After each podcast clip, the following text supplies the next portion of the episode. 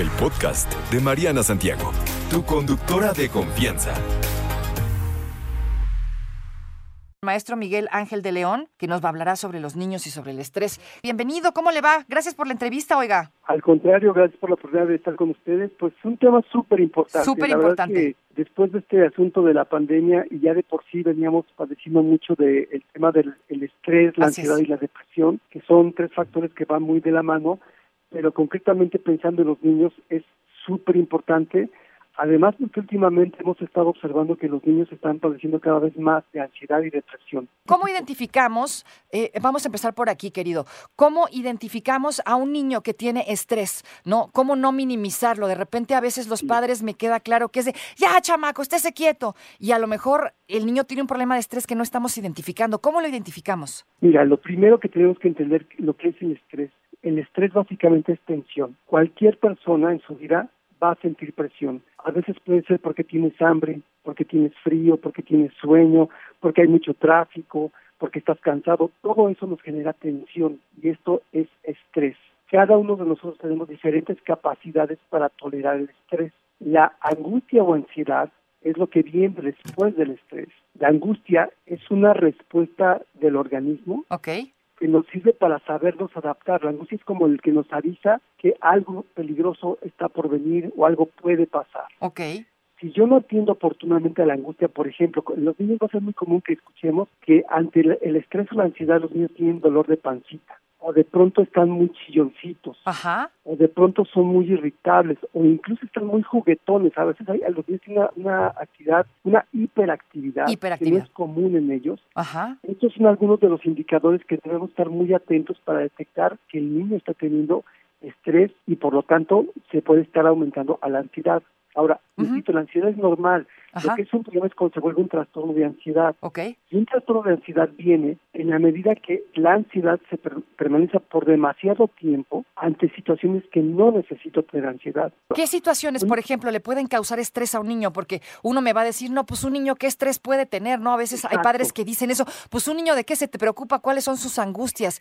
Y a veces no le estamos dando la importancia. Y es terrible cuando los adultos lo pensamos así, porque tenemos que, entender que no nos podemos medir con la vivencia del pequeño. Si para mí que el niño ante la pérdida de la pelota o ante molestarlo con un compañero en la escuela o que no le compré las cartas, ahorita que están de, moda las cartas del mundial y que no se las compré en el momento que él quería, esto al niño le puede generar estrés y ansiedad. Entonces, que uno como padre sepa tener una adecuada inteligencia emocional, no para burlarme de él en el momento que ante la frustración lloró, hizo berrinche, reaccionó negativamente, un padre, una madre tiene que ser un modulador del ejercicio emocional que tiene cualquier niño. Una pregunta, si el niño está estresado, si sufre de estrés, digamos, eh, eh, seguido, puede estar relacionado con el entorno familiar, el entorno escolar. ¿Esto es normal? ¿Cómo le ayudas a lidiar al niño con el estrés? Absolutamente. Siempre el entorno familiar, social, escolar es algo que va a influir.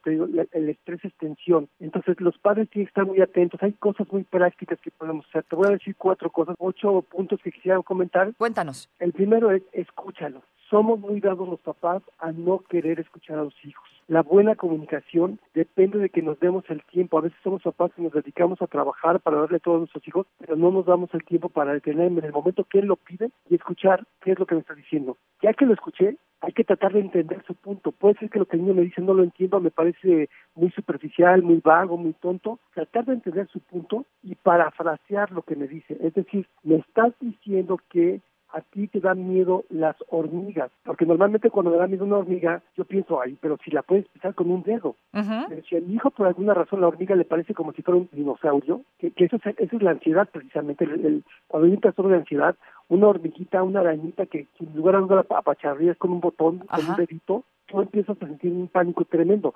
Si yo minimizo, ya no lo estoy escuchando y ya no lo estoy entendiendo. Cuando tú te sientes entendido, hay un bienestar, hay un equilibrio. Claro. Por lo menos, aunque no estés de acuerdo conmigo, pero que me entiendas, es fundamental. Tres, ayuda a tus hijos a poner en palabras sus emociones. Es decir, a veces los niños no tienen la palabra para expresar esto es miedo, esto es ansiedad. Exacto, ellos no lo reconocen. Esto es angustia yo tengo que un poco adiestrarme, aprender cómo se nombran ciertas emociones que mi hijo está teniendo. Cuando el niño aprende a nombrar las emociones, es mucho más claro su, su capacidad de explicar y mi capacidad de comprender. Okay. Lo siguiente que te Importante diría entonces. no le grites. No le grites. Frecuentemente la ansiedad o el estrés de otros nos genera a nosotros una ansiedad y estrés. Y entonces empezamos a gritar a veces más que nuestros propios hijos. No le digas groserías, a veces en el enojo, en la desesperación, en la confusión, somos groseros también los papás con los hijos. Queda completamente prohibido, es una falta de respeto. Ajá. Y si yo no quiero que el hijo me respete, tengo que empezar por yo respetarlo a él. Ok. Recuérdale las reglas para tener una muy buena comunicación. Es decir, yo te escucho, tú me escuchas, no pegas, no gritas, nos tomamos un espacio para calmarlos. Estos son como reglitas o reglamentitos que podríamos ir poniendo en el día a día para que el niño también vaya aprendiendo que no en todo momento puede venir a decirme o, o gritándome, no lo voy a poder escuchar, no voy a poder conectar con él. Tengo que enseñarle cómo nos podemos comunicar apropiadamente. Primero manteniendo la calma uno como padre y ya luego entonces transmitiéndola al, al niño. Por supuesto. Otra cosa muy importante aquí es enfrentarlos a las consecuencias naturales de sus decisiones. A veces los niños, por más que les explicas, no te escuchan. Y, y ojo, una consecuencia no un castigo. Una consecuencia puede decir, en este momento, como no te estás tranquilizando, por favor espérame en tu recámara y cuando te tranquilices podemos hablar. Y ahí hay una consecuencia a este proceder en donde no está teniendo capacidad de autocontrol. Y finalmente, también tenemos que saber ayudarles a canalizar de manera apropiada la frustración porque a veces el estrés va generándoles mucha frustración a los niños. ¿Cómo haces eso? ¿Cómo le Por ayudas ejemplo, a canalizarlo? Una, una, la vía regia de un niño es dibujar, por ejemplo. Que te dibuje el pánico, que te dibuje el enojo. Si tienes por ahí un periódico viejo, dile, a ver, estás muy enojado, vente y vamos a romper el periódico. Y que aprenda que hay cosas que se pueden hacer para expresar la furia, la desesperación, el enojo, pero no dañándose a sí mismo ni a los demás. El que tu hijo encuentre en ti una guía para canalizar estas emociones que a veces todos las hemos sentido y no sabemos cómo expresarlas, estas son muy buenas maneras. Por supuesto, el diálogo es como lo más importante. O el mismo juego, incluso. A veces le puedes poner a tu hijo a hacer 20 sentadillas corridas porque está muy estresado, muy frustrado. Si el niño lo hace, vas a ver que se va a agotar, se va a cansar y va a relajarse después de esas 20 sentadillas que hace. O sea, es como, como ponerle una actividad en donde pueda liberar, digamos, esa tensión. Exacto.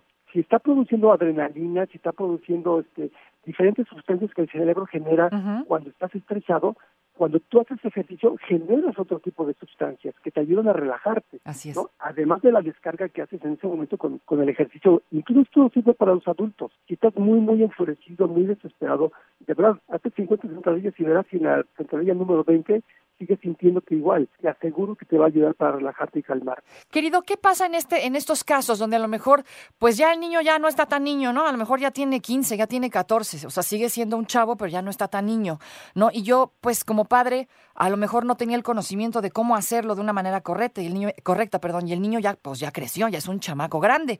¿De qué manera te acercas? ¿Todavía hay la posibilidad, digamos, de 100%. reivindicar este Mira, este la camino? primera regla que yo te diría en, en un muchacho y un adolescente que a lo mejor ya le faltaste el respeto, ya te faltó el respeto, lo primero que tienes que ganar es el respeto. Y no lo vas a ganar pidiéndoselo a él.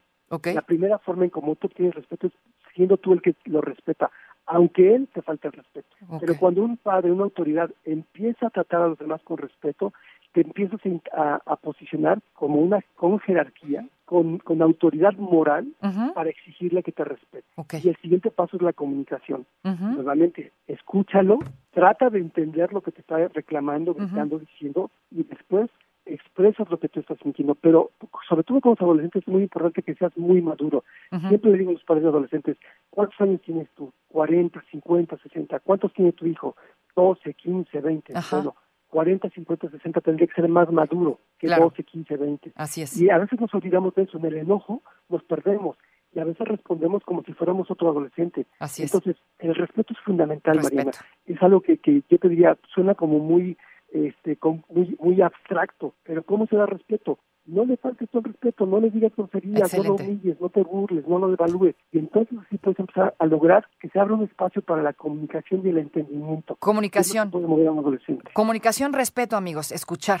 Con esas cosas nos quedamos. Querido Miguel, muchísimas gracias por la entrevista. Un placer, muchísimas gracias. No te preocupes, Mariana estará de regreso muy pronto. Recuerda sintonizarla de lunes a viernes de 10 de la mañana a 1 de la tarde por 88.9 Noticias. Información que sirve. Tráfico y clima cada 15 minutos.